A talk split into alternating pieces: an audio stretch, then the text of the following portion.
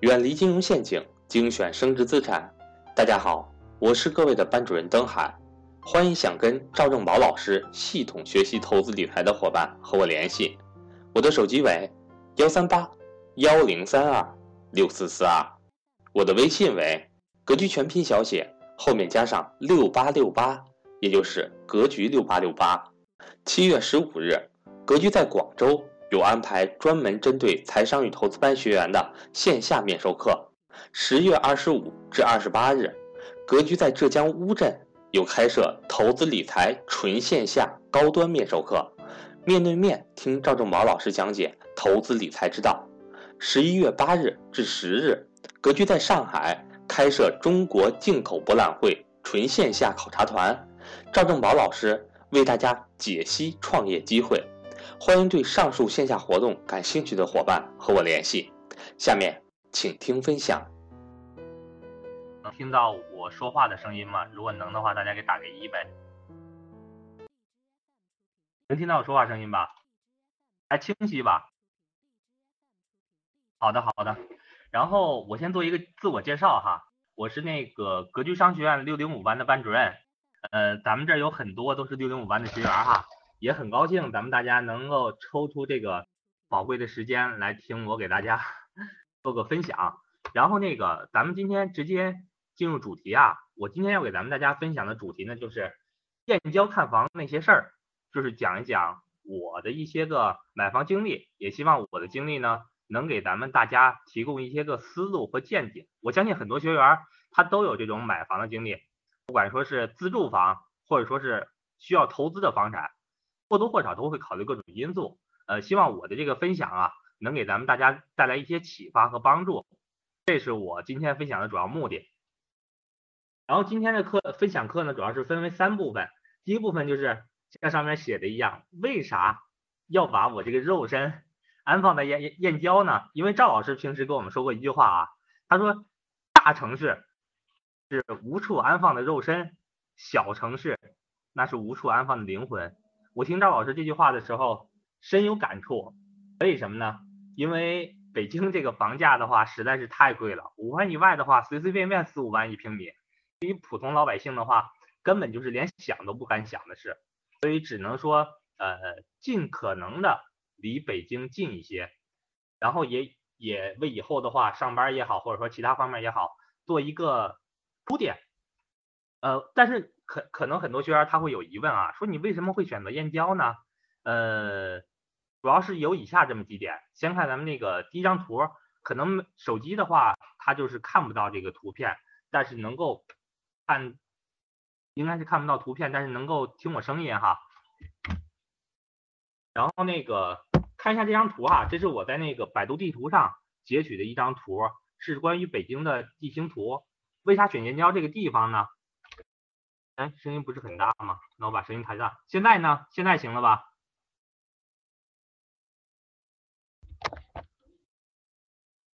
行，那我这边显示没有问题。然后如果说声音小的话，咱们大家再调一下哈。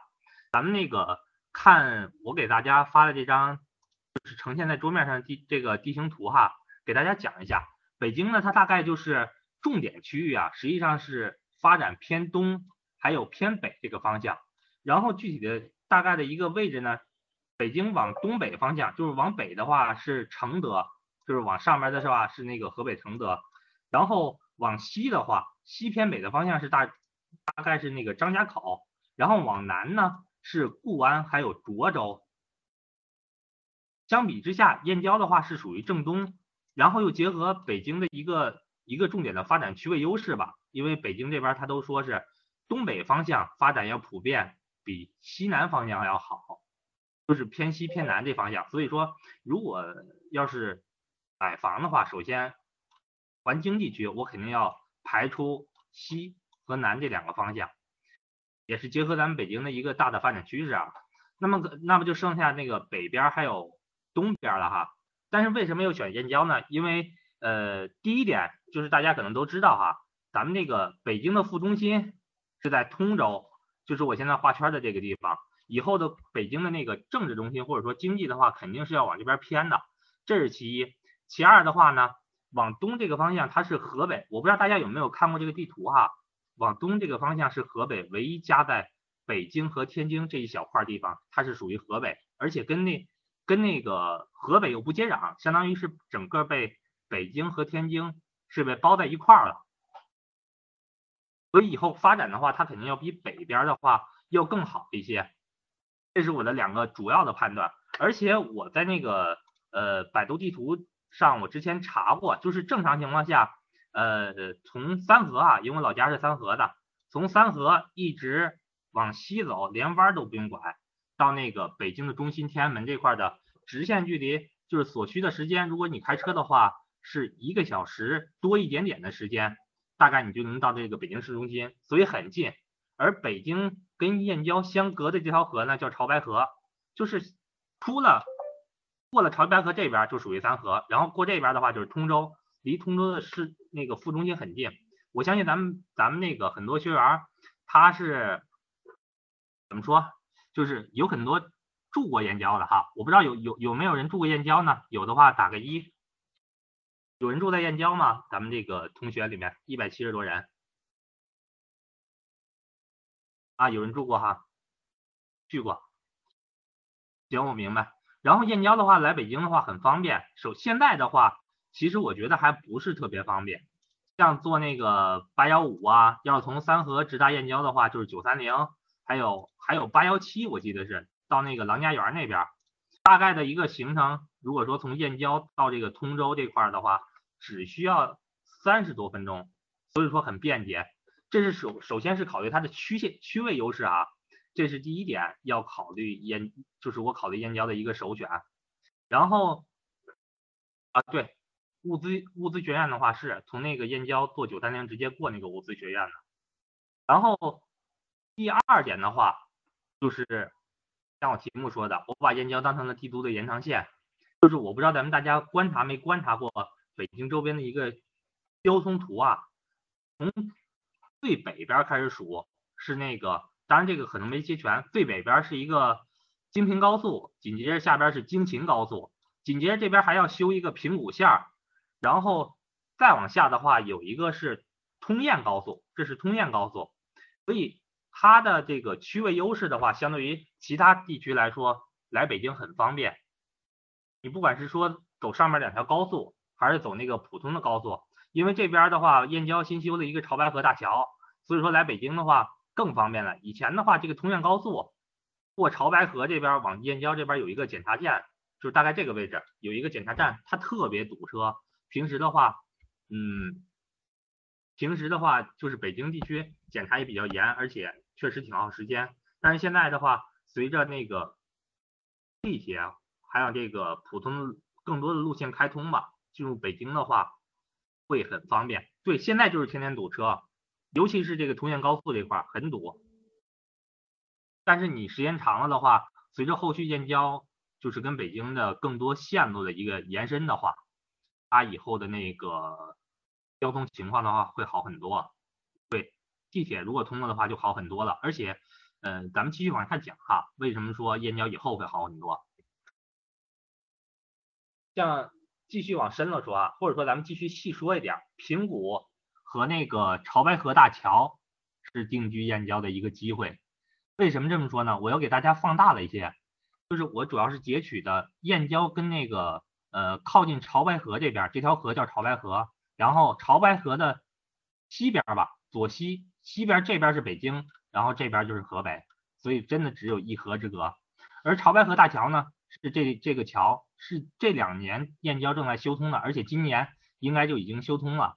我头两天去燕郊看房的时候，这个这个桥已经基本上完工了。紧接着这有一个京新高速，也是新开通的。然后这个虚线大家看到了吗？当然那个手机看不到哈，电脑同学应该能看到。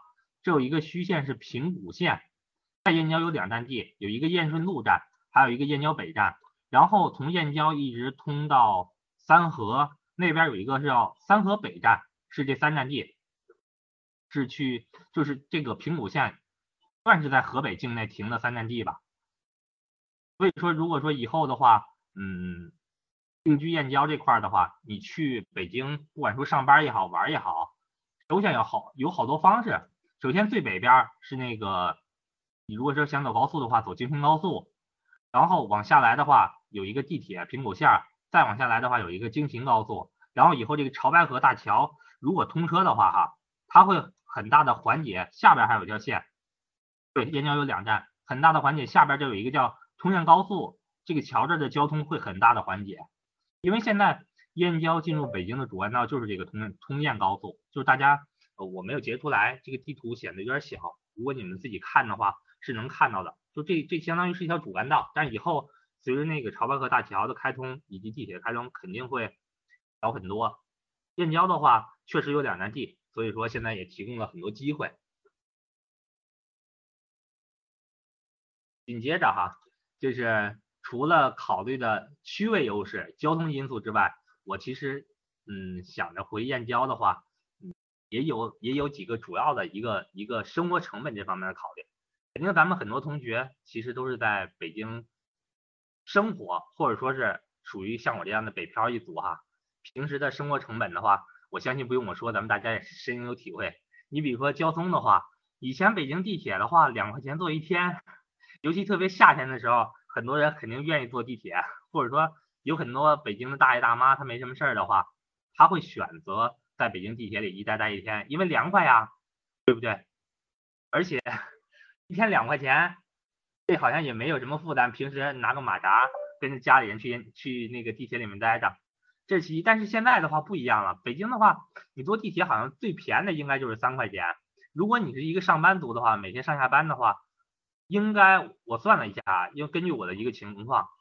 一个月的光地铁的费用大概在三百到四百左右，这还不算你你打出租车，或者说每天就是有的时候着急的话，呃，坐个滴滴快车什么的，一个正常费用三百到四百左右，就咱们就算四百块钱。然后第二大支出，除了这个出行之外，这就住了，房租钱了。上海至少三元，但是北京的话都是三元，都差不多。北京的房租。呃，肯定外地同学肯定也听说过哈，但是我不知道大家，大家可能感觉没有那么恐怖。我给大家显示一下这个图哈，我大概住在什么位置？我给大家说一下，我大概住在的是那个霍营，很多同学都知道啊。大概我看看在哪，大概是在这儿，五环外六环里，应该是这这个地方差不多。这儿的房价。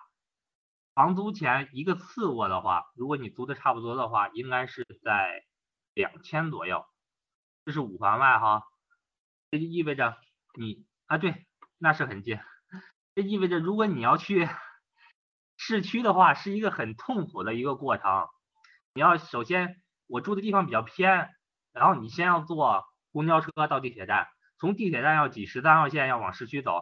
那个如果不是上下班的话，你会很轻松；但如果你是上下班的话，那就可以说死定了。而且我住的位置真的，实话实说，还算是可以的位置，在昌平。像很多学员的话，他住的更远，有的就住在那个更往外的地方，属于昌平县城那边去了。那边的话来北京，虽然房租的话，呃，相对来说会便宜一些啊，但是确实真的是太贵了。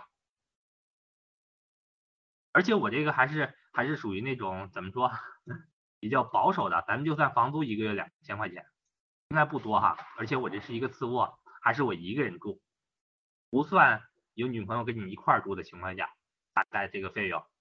然后你除了城市里边嘛，衣食住行，咱们先把衣服先，咱们先不算买衣服的钱，你就算你这一个月饮食钱。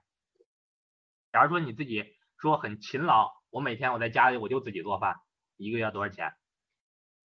咱们就打一天饭钱的话，二十块钱，一个月要六百，六百，对吧？六百，但是肯定不够。你刨出，就像我写的一样，你要是下顿馆子的话，可能你这大半个大半个星期的工资就要没了。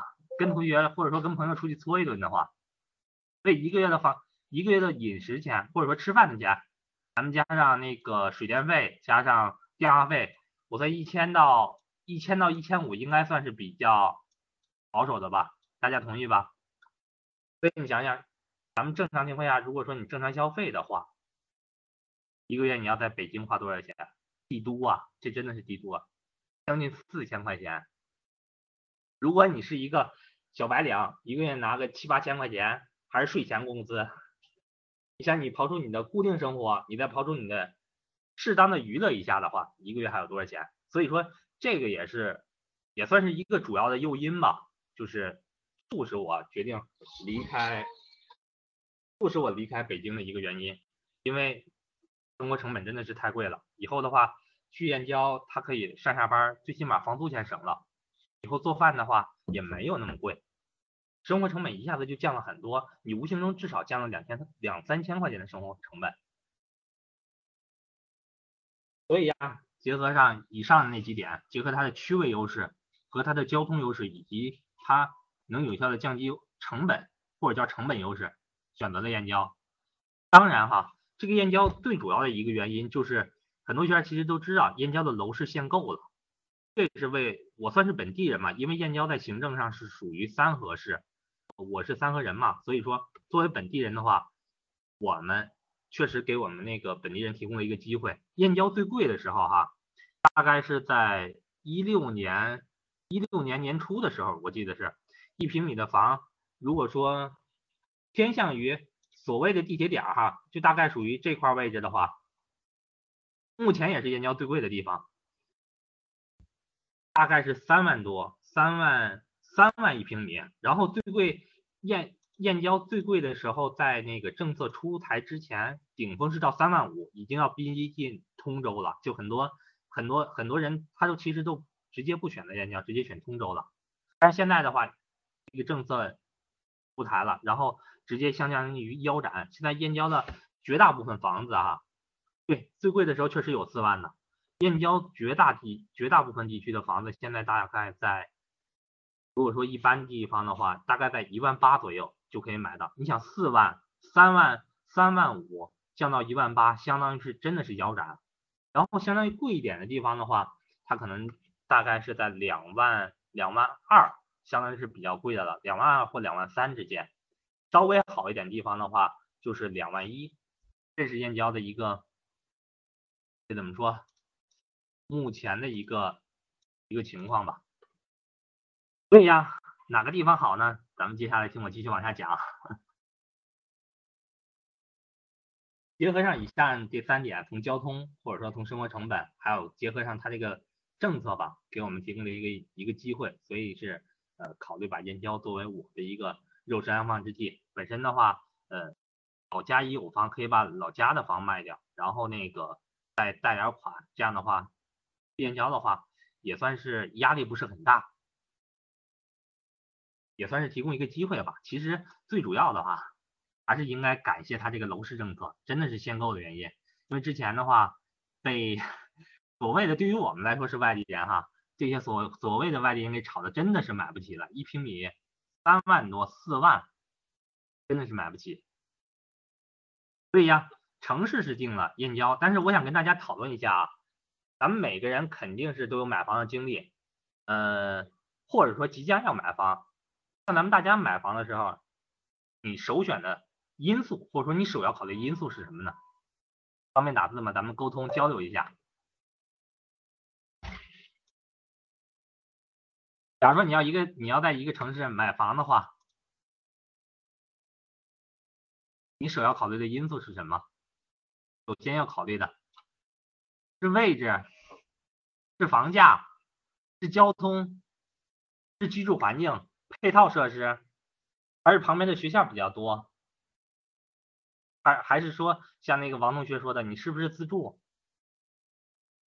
工作、学校，我看写啥都有，还有小孩读书啊，全方位考虑位置、品牌啊、品牌、价格，对，肯定的。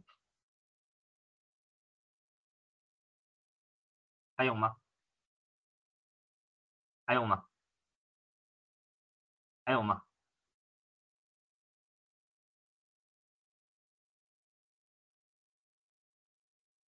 没了。其实咱们基本上说的都差不多啊啊，自己的承受力、环境、增值潜力、刚需，嗯，像咱们每个人买房的话，都有自己的一个不同的需求啊，呃，比如说有的人他可能我小孩儿年龄大了，到到了读书的年纪了，我就得选择学校，那可能就是我首首选的一个因素了，其他的我都可以退而求其次。那么像呃已经退休的那种人呢，我肯定就考虑环境了，环境和交通就行了，对吧？然后像我呢，首要考虑的因素就是燕郊这个城市或者说燕郊这个地方我已经定了，那么第一个考虑的因素就是要定出帝都便捷，或者说说白了就是交通要方便。本身就是在北京工作嘛，肯定希望以后的话自己上下班。的时间要尽可能的缩短，所以说燕郊什么地方离北京近呀？那肯定是靠近潮白河的地方，而潮白河地方燕郊还分南北呢。那个通燕高速这条截线之外，有北半部分，还有南半部分，那肯定我要首选的是北半部分。为什么？因为北半部分以后的一个交通情况的话，它会更多。你比如说，就像我说的，从上的话，最上边是属于那个京平高速，紧接着是平谷线。这是在建的，在百度地图上都能查得到，咱们大家感兴趣可以查查。然后紧接着这又有一条京秦高速，这就是我说的潮白河大桥。还有最下边的是燕郊目前最拥挤的那个通燕高速，在最下边。那么以后的话，我要去北京，不管是开车也好，还是我坐公共交通，或者说我坐地铁的话，那肯定我要首选靠近燕，靠近那个潮白河。交通要更加方便，然后又属于以后核心区的这个方块里边的这这片区域，这片区域的话，实际上都是我要考虑的一个地方。平时回北京的话，哦，火车站附近不行，火车站附近的话那边太偏了，已经属于比较远的地方了。因为你要是从火车站进入北京的话，除非你每天都坐火车，如果你不是坐火车的话，那我还是不建议。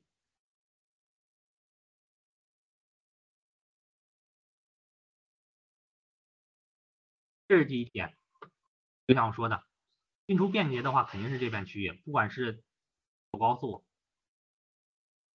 或者说是我坐公交，再或者说是我坐地铁，以后的话，这方这块的话是最方便的，而且这块这一块的话，目前来说哈，在燕郊也确实是最贵的。这不都说呃北京的睡城嘛？北京的睡城的话，燕郊我觉得以后的核心区域的话，就应该是这块。因为交通的话主要集中在这一块，所以把目标的话也集中在这一块，这是其一首要的一个标准。第二个标准的话，那就像咱们各位说的似的，那各种生活设施不能说绝对的完备哈，嗯，相对来说完备就就可以了，这应该是退而求其次的一个选项。像这片区域大概的话观察了一下，比如说像里边说的银行、超市，还有那个交通。还有各种生活设施都是比较齐全的，尤其是那个交通，很多往北京来的那个长途大巴车的总站，它其实都设在了我画的这个圈里边，这个方块里边，其实都能找到。有一个是我见到的一个是八幺八幺几个八幺五好像是，就在这个属于中兴科中兴中兴河园这块，这有一个八幺五的总站。所以目前来说，你坐公交来北京的话，也也不能说。不能说不能说方便吧，但至少相对于其他地区地方的话，肯定也更方便一些。但是缺点是什么呢？这块的话，小学比较少，小学还有中学比较少，然后倒是有大学，燕京理工学院，然后有一个是燕郊二中，在三河比较有名的，是属于燕郊的南半部分，这属于北半部分。但是现在的话，呃，这些其他的因素对于我目前情况来说显得不那么突出。为什么呢？因为第一的话。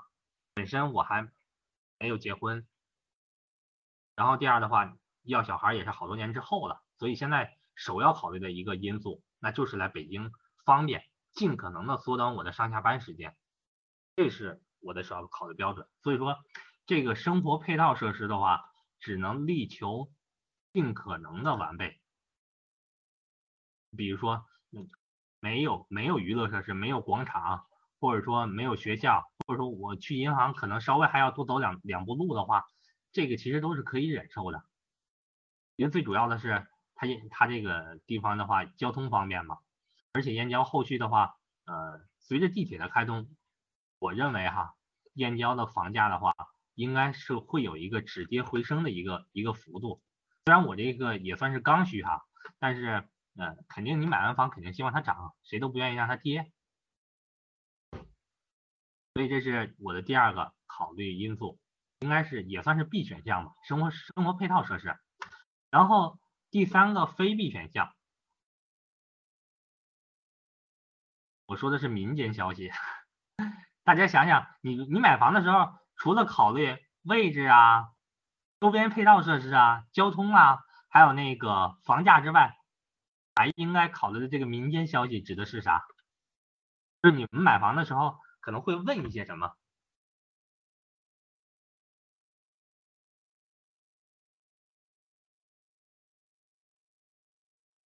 有没有人想说一下，或者打个字也行？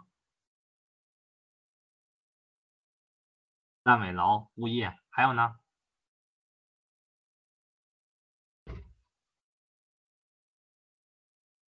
首尔天成啊，还有呢？继续。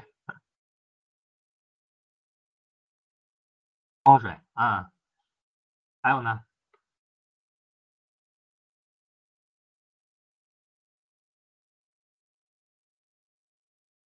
租金、周围的建设、周围建设还是还是说的配套这种证件，嗯，除了这些呢，还有没有想到的？学区房、学区房、楼层、开发商。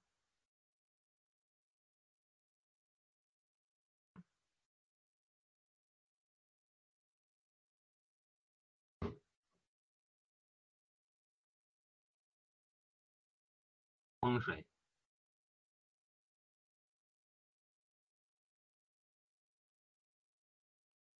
风水。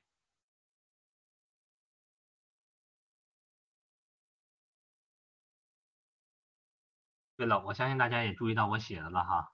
第一点，真的是要注意这个风水或者说位置的原因，因为嗯，肯定咱们很多人他不是燕郊本地人哈。其实对燕郊的话，就像那个王建伟同学说的一样。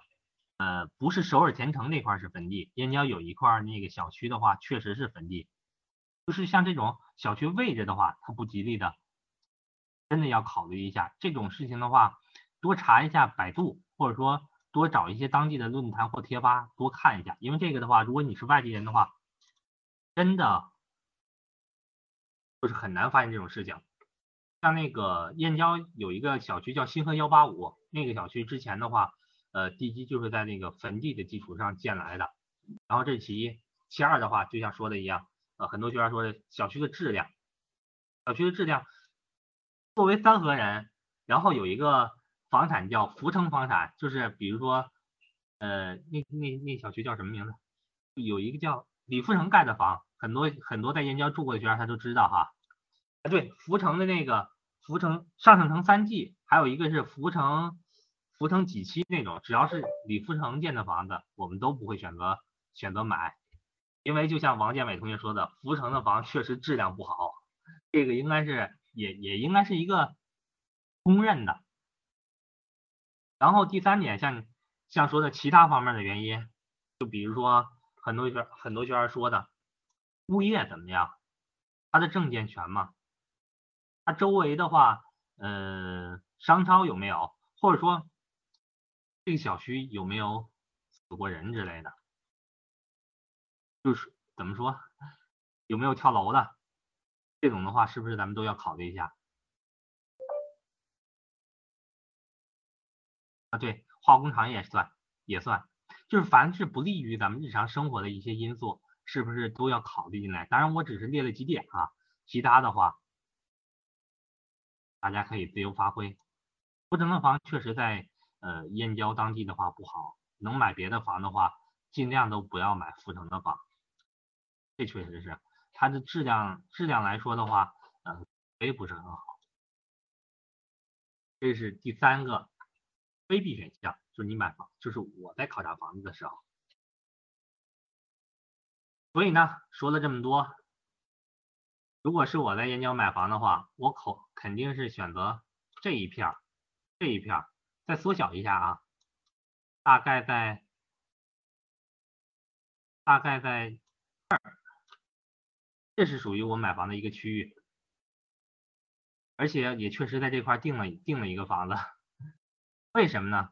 因为第一啊，上边虽然有一个京平高速，但是如果你从从那个京秦高速再往上的话，属于燕郊比较偏僻的地方了。这块的话就基本上全是村了，嗯，尽量不要再往北靠，这边是很荒凉，确实配套设施就真的什么都没有了。再往南的话，这有一个通燕高速，这边又太挤了。燕郊繁华的区域主要集中在集中在这，通燕高速这两边这块，就是嗯，很也不能说特别靠南哈，属于一个。在燕郊来说，那条线，这个通燕高速应该属于一个中轴线这个位置。这个中轴线位置尽量不要离它太近，因为燕郊其实这两年发展也挺快的，车多房车多人多，平时早上上下班的时候也确实很堵。所以往北从那个首尔前城考虑最北边的小区，到最南边大概是在中兴河园，以这个上上城三 G 为为那个。终点线这个区域的房子肯定以后是燕郊最核心的地方。燕郊房，杨进同学，就像我说的一样啊，我画的这个方框的地方，这的房从两万两万一千多，大概到两万四都有。首尔天成的房是最贵的，因为燕顺路这儿有一站嘛，它就相当于是在这个地铁边上，所以现在是最贵的，大概两万四左右。然后往南的话，像中心河园的话，有新的房子，就是它属于一手房，不是二手的，大概价格是在两万五。然后其他地方，比如说金河幺八五，就是我说的可能坟地这个地方，这儿的话是均价的话是在两万两万一，我记得两万一。然后那个九里香堤这儿，这儿的话大概是在两万二左右。反正整体的话，这块应该是属于燕郊最贵的房。其他地方的话，一万七八的房你都能买到。当然，这是结合我的情况啊，为了以后的交通更加方便嘛，所以我把我的区域就限制在这块了。可能其他的配套啊、小学呀，倒不是显得那么重要了。因为来说，早起来上北京的话，上下班方便嘛。好那就像我说的，小区咱们已就是咱们那个地方已经定了哈，在这里面肯定要选一个小区。那么一小区定了之后，户型怎么办？咱们大家你每个人现在手里都有房，我想问一下，大家都喜欢什么样的户型？比如说南北通透的、全朝阳的，还是说还是说什么什什么那什么那个呃什么类型的户型？南北通透。大阳台，南北，还有吗？东边那个地铁口，南北通透，户型方正，南北，南北正方形，楼层有考过，有考虑过吗？四方，中层，中楼层。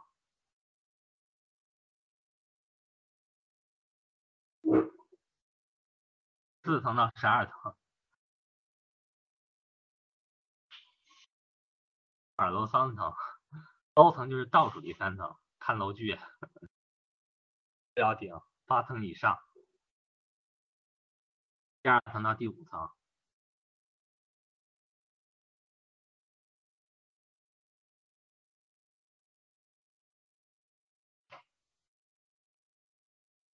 三室方正，空间不浪费。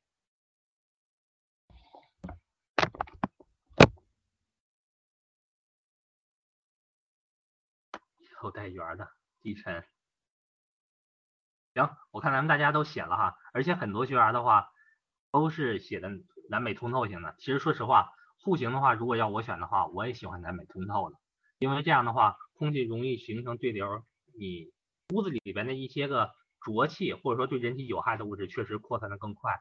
全朝阳的话太热了，然后你要要是全朝阴的话，你照不到阳光也不行，我最好就是那种。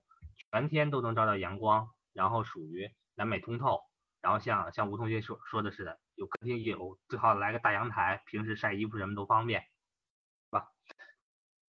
那就像我上面写的一样，小区定了，你买房的时候真的就要考虑户型、楼层还有小区的配套设施。你比如说小区这个户型是否方正，就像咱们大家都常经常说的一样，我南南北是否通透，我的采光是否能保证我不要求全天都都采光，就是在我接受范围之内。你比如说我在某一某个时间段到某个时间段来，就是有能够有效的采光，对吧？还有就是这个房子的楼层，说到这个楼层的话，真的又扯到另外一个话题，就是这个楼间距，前面的楼不要太离你这个楼太近，否则的话真的不利于采光，就挡到了。然后第三点就是你买这个小区基本基础建设如何？它是那种老小区还是说新建的小区？一般新建的小区，它周边的配套设施都会比较好，而且像咱们现在家家户户都有车的话，停车是否方便？那我平常的话，我买点菜什么的话，嗯，是否方便？或者说我去银行取个钱，这些确实都要考虑。然后关于房子本身的话，就是卖房的这个房主是否拿这个房有抵押贷款，或者说有其他的不利于房子的消息。最好的话，房产房产证哈是要满五年的那种，有的说现在满，不过现在满两年也行，满两年的话，它能省那个营业税。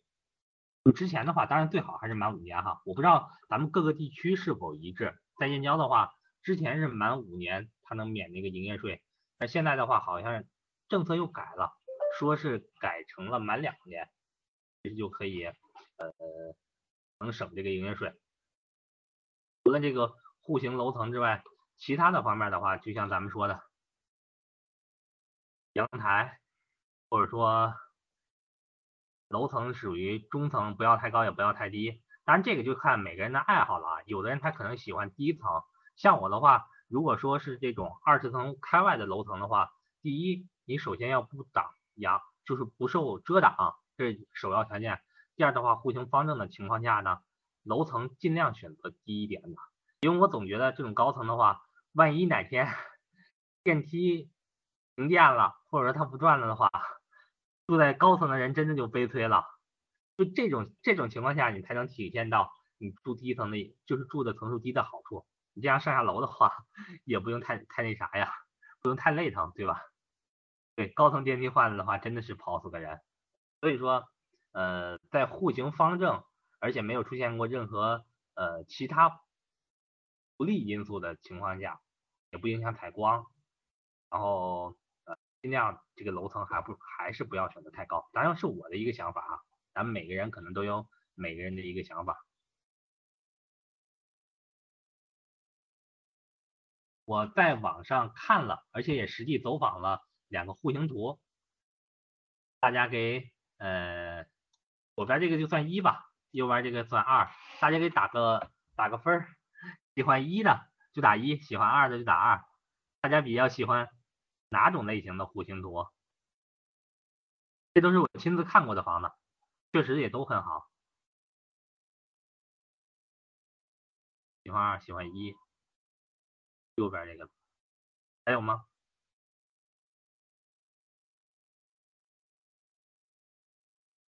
还有吗？风水好，加官进爵。正对卫生间。都打了二，还有吗？确实哈，我看很多人都打二。如果是我的话，我也选二。首先，咱们咱们刨出这个风水的因素啊，因为这个的话我也不懂，跟大家也说也说也说不出来什么。首先，它看着就方正，而且最主要一点，我认为二的话相对于一来说通风更方便，因为一的话也不能说一不好，但是相对于二来说的话，呃。一的话，对，像那个王同学说的，利用率是一方面。其次的话，我总觉得通风的话会受影响。而且像二的话，还有三个大阳台，这都是我实际看的房。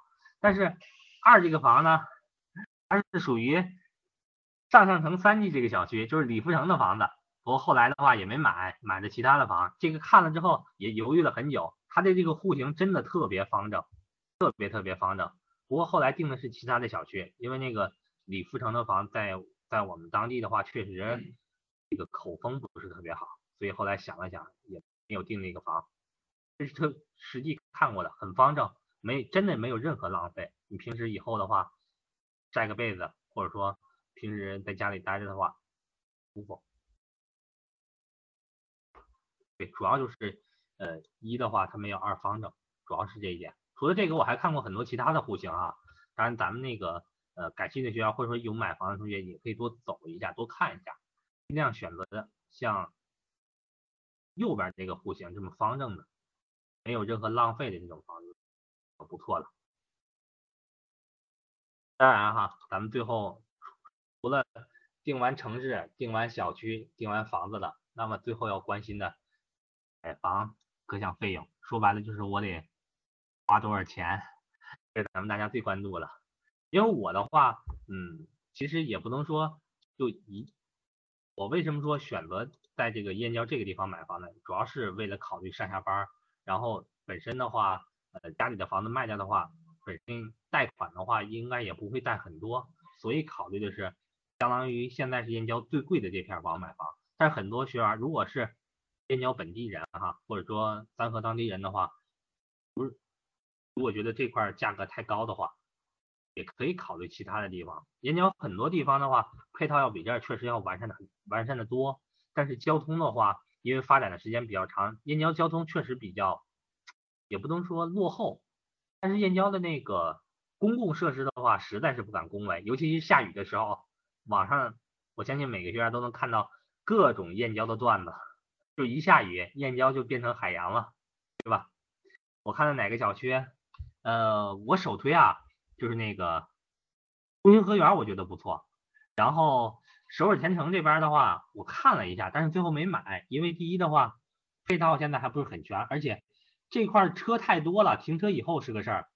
然后第二个小区的话，那个名字我给忘了，也是也是在这块儿，这块儿我忘了叫什么名字了，定的这个小区。然后那个它这个地方的话，停车很方便。小区的空间也大，嗯，住的人也没有那么多，所以说这是我我基于我自身的情况做的这么一个选择啊。假如说咱们教室里面有同学是燕郊人，你们呃觉得这个价格难以承受的话，其实可以考虑很多地方没有这么贵，一万七一万八左右的话，你在燕郊买房真的轻轻松松的可以买到，而且。也位置也不错，配套也不错，户型也不错。我就是没有看，我主要是把精力的话集中在这边了。好，咱们回过头来继续说各项费用啊。其实我这个主要是罗列的针对于咱们买主来说需要花的一个钱。就像我上面说的，现之前好像是满五年才会免那个营业税，但是现在的话，燕郊是满两年就可以免了。这个是我跟中介确认过的。其他地区方的话，我不知道是什么情况。然后那个二手房其他其其他的一个收费的话，比如说测绘费呀、评估费呀，还有那个契税呀，其实这些都交不了多少钱。因为契税的话，虽然说是超过一百四十平或首非首次的话要交百分之三，其实的话也没有多少。而且很多人买房子他也不是首次买，也不是说。二次或三次重复，或者说那个房子面积太大了，我选个一百四十平的房，这种的话一般都是土豪才买得起的。那其他的费用的话就没什么了。其实主要注意的地方就是，呃，他这个房本是否满五年，或者说满两年，还有就是这个房主有没有抵押，然后有没有其他不利的不利的因素。就再说明白，这房以之前出没出过事儿。有没有人从这跳过楼什么的？只要这些能确定的话，呃，基本上如果咱们大家选中了的话，就就就没没有什么了。中介费的话，我不知道咱们大家您说的是哪个平哪平台啊？我选的是链家，链家比较靠谱。然后大概是百分之零点五还是多少？应该是百分之零点五还是百分之一啊？链家忘了忘了，因为我还没买，只是定了这个房，交了那个呃一个意向款，把那个房定下来了，所以还没问那么多。对，中介费确实可以砍的，或者说我教咱们大家一个方法啊，如果你买房的话，你可以从链家从链家这种大品牌去看，看完之后呢，你觉得中介费太贵了的话，咱们可以另外选一家机构，他只要不是就是卖主的话，只要不是跟链家签的独家，是可以去其他中介机构，呃，就是咱们可以私下里边去去去，比如说双双方商议这么一个中介费，可以省不可以省很多钱。这个咱们大家可以试试啊，因为中介费的话，一套房二三百万的话，要是收百分之二的话，那就是五六万的中介费，确实也挺贵的，能省点就省点呗。然后这是我对于买房的一个一整个过程吧，算是跟大家做了一个呃分享，也希望呢我的这个分享呢能对大家有一些帮助，就是在咱们大家买房的时候啊，能有一些启发吧。呃，通过这次买房啊，我还真的是获得了一些启发，就从买房像我写的到投资的一些启发。我之前从来没想过在燕在那个燕郊买房，因为太贵了，对于我来说，普通的勉勉强强算是一个小白领，这个房租这个燕郊的房价真是承受不起。后来因为北京的房不断的涨。不断的涨，这个房租也真的是涨不起，一个月的生活成本大概在三四千块钱左右，所以说也想的是，正好是趁着燕郊它有这个政策，我可以回去了，而且自身的话，呃，也算是当地人吧，所以说也有这个机会，让我有机会能把我这个地点选择在燕郊，离北京更近一些，不管是对我以后的生活还是工作来说，都有一个促进的作用。呃，为什么说从房产到投资，又说到投资上的一些启发呢？其实我觉得看房的话，跟投资这是一个道理，就是你看准了之后，真的就要下手。我说实话，从最开始看房到最后定，这整个过程的话，大概是用了两个月多一点点的时间，就是上个月四月底到这个月，我就基本上就定下来了。首先这是一个机会，而且，嗯。虽然我不是刚需，但是呢，也确实以后的话，它是一个大概率事件。我认为哈是不断上涨的，尤其是北京地铁如果开通的话，肯定上涨这个事儿，它不会说因为那个限购的原因，当然限购肯定有影响啊，但是这个买卖不亏，这是其一。第二的话呢，这也算是我的我的一个投资吧，就好像你你买买一只股票或者买个基金，你看对了一样。投上了，我就确定了，而且后续的话也不再后悔。就像，就像我跟很多学员，其实很多班里边有很多六零五班的学员哈，也跟经常跟咱大家一起沟通投资的事儿。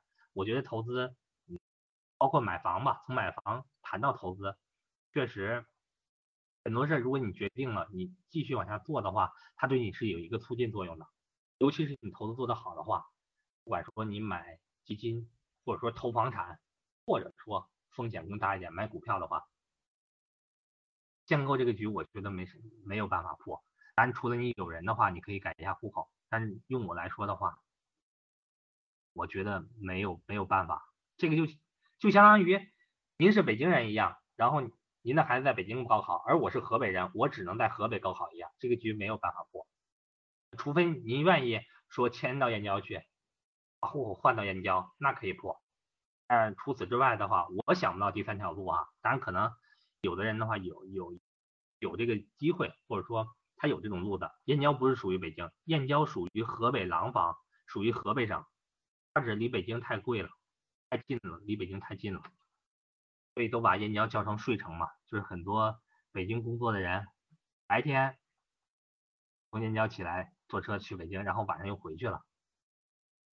所以继续说这个事儿啊，从房产到投资的话，我觉得房你买房也好，投资也罢，真的是要尽早的做准备。你投资的话，就像赵老师一直说的一样啊，工资不出头，不创业必投资。就是你指望你那点工资的话，你想要永想要财务自由，那真的是不可能的。除非你一个月收入十万，否则一个月一两万的话，我觉得没有什么意思。就是你工资挣的再多，你哪怕你两万块钱一个月你都不花，你一年也才攒二十几万，买个房直接这么多年的钱就都的都投入到这这个房里面去了，就相当于白干一样。有时候回过头来一想，除了手里有这套房之外，别的都，或者说我条件再好一些，你手里有套房，但你十年以后我手里就这点钱，遇到什么事儿的话，因为没有做好任何的投资规划，突然家里人遇到点什么事儿什么的，就一下子你这笔钱，也不能说没有吧，就是一下子被用掉了，就你这么多年的心血的话，相当于白费了一样。所以我建议，不管是说买房也好，投资房产也好，或者说你投资股票基金也好，真的要趁早。为的是什么？就像我上面写的一样，不工作，我以后也能够幸福生活，无忧无虑。很多六零五班的学员，我跟大家聊的时候，我就说，我说我现在所有的钱，除了我保证我日常生活之外，我所有钱都投资在这种金融性产品，比如基金、股票这里面去了。为的就是以后等哪一天我退休了。我也能够幸福的生活，无忧无虑的。我遇到事儿的时候，不用砸锅卖铁，导致我前半辈子辛辛苦苦的攒了这么多钱，结果最后的话，就真的因为遇到了家里人生病也好，遇到了其他要用钱，孩子要出国留学也好，真的就没有了。这些真的要提前的去布局的。而且这个事儿，投资这个事儿，在我觉得就是一个老少皆宜的事情。我是一四年开始做投资的，当时接触到赵老师，呃。分享课的时候，真的是第一时间我就接受了这个事儿。从那时候起，我的所有资产就基本上 算是在这种金金融性的资产里面嘛，所有的钱都在金融性资产里面。到目前为止，收益也很好。现在心态的话，呃，也很稳定。我觉得这个就是我一个以后一定要做的事情。或者说，嗯，咱们肯定很多学员觉得，哎，你这个班主任，班主任是不是好神秘呀？跟着赵老师。是不是能够推荐什么股票之类的呀？其实赵老师从来不会给我们推荐任何金融产品，他只是告诉我们，你要稳稳的一点一点的按照你格局教的也好，或者说你学的也罢，包括自己看书一点点来，这就是一个循序渐进的过程。所以说理财的话，越早越好，不要等的太晚，也千万不要指望自己工资说，哎，我现在一个月挣三万，我就攒着就行了，我把我钱放银行，或者说。或者或者说我做其他的事情，能理财的话，尽量尝试一下，哪怕放一点钱进去，对咱们大家都是好的。所以这是我对于投资的一些启发，就像我发的这个图片一样。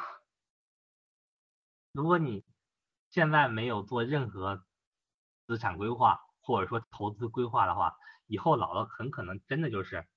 身体不争气，或者是因为各种疾病的话，叫什么老无所依，造成这种这种情况。限购政策放开，房价会怎么样？现在我没有，我还没有得到这个消息说要限购放开。但是燕郊现在有一个消息，是那个房产中介新给我打的电话，燕郊可能要推出人才引进的政策，人才引进的政策，这个。如果有对燕郊房市感兴趣的，可以可以那啥哈，可以留意。所以呀，千万咱们大家不要造成最后这种情况，就像这上说的老无所依的情况。有钱要尽早的理财，自己哪怕说自己买点书看一看，那也是好的。而且理财这个事儿的话，真的是越早越好，不要拖。这是。我作为格局的班主任，也是我，我也也有四五年投资经历了吧，给大家，嗯，给大家的一个建议，希望咱们大家呢，每个人都像最后这张图片一样，等我们老了的时候，因为我年轻的时候做过丰富的资产配置，我以后能够老有所养，我不会给自己的子女那个添负担，我以后想去哪儿去哪儿玩，就像我的想法一样，我觉得我以后的话。不能说实现完全的财务自由，但是小部分的或者说有限度的财务自由还是可以的。以后的话，可以想去哪去哪，最最最起码我不用考虑说，哎，我这个我出去玩我得花多少钱，这个其实可以慢慢忽略掉的。所以说，呃，与大家共勉哈，与大家共勉。嗯，这就是我今天的一个分享。然后现在大概是预计的是一个小时左右嘛，正好讲了一个小时。然后给大家最后呢做一个预告，像七月份呀，格局在那个广州七月十五号的时候有安排那个财商与投资班的面授课，赵正宝老师讲，咱们那个广州的长三角地区的学员一定要抓住机会。广州是在七月十五号，然后七月初的时候财商与投资班线上课又开班了，欢迎大家来学。嗯，然后关于嗯课程的具体内容呢，可以都问自己的班主任哈。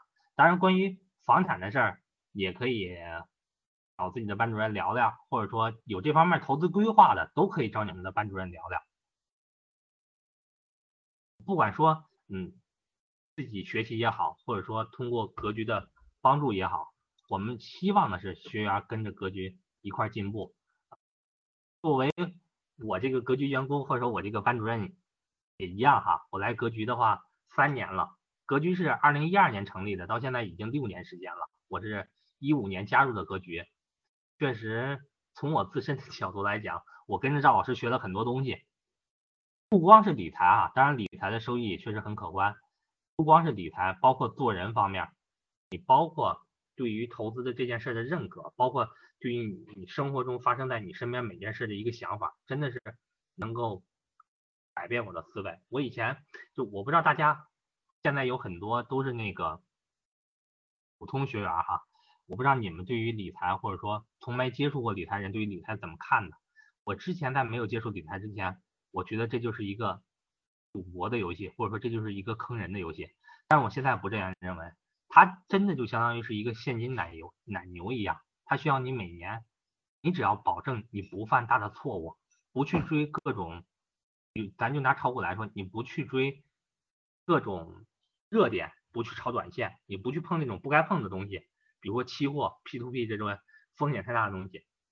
你只要能够坚守住这底线的话，慢慢的你会发现，理财、股票也好，基金也罢，哪怕你投资的商铺，现金奶牛的特性会越来越明显。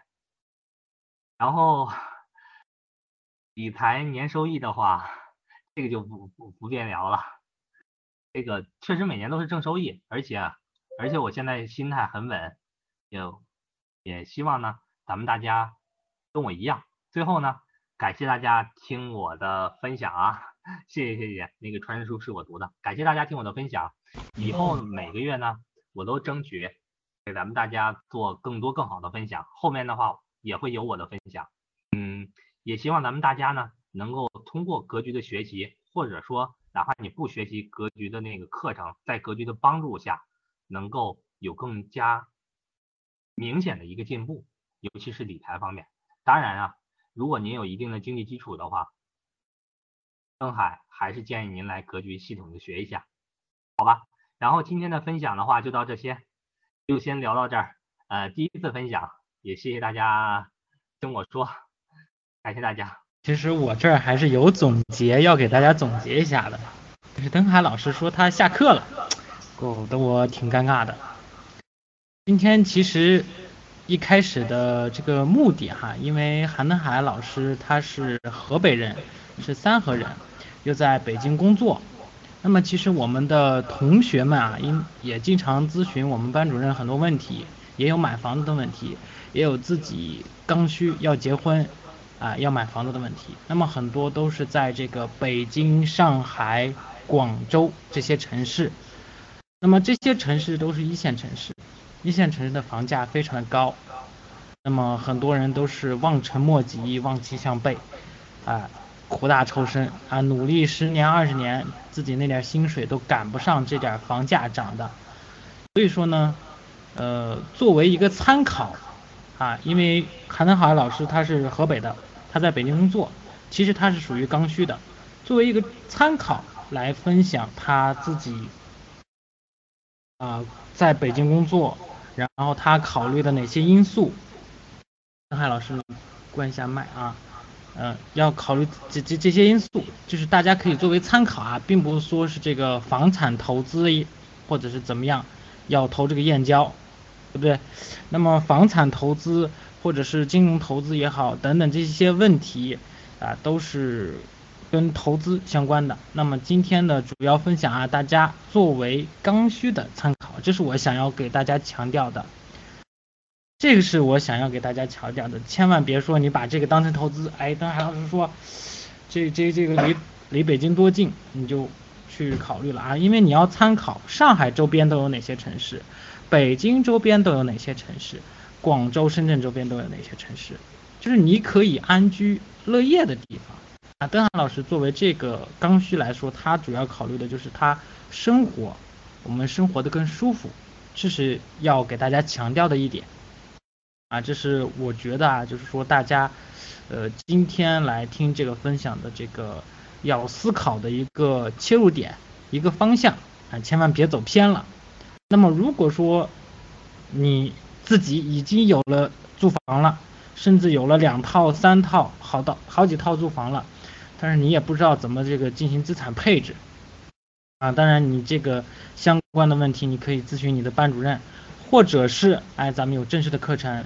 然后在我们这个月啊，也会有这个呃一些这个活动啊，比如说我们的老学员儿啊，老学员我们有可能有初级班的学员在，那么初级班的学员你看情况啊，看你自身的情况，跟你的班主任沟通啊，我们这个月有补差价升级，只有这个月，那这是比较重要的一个活动。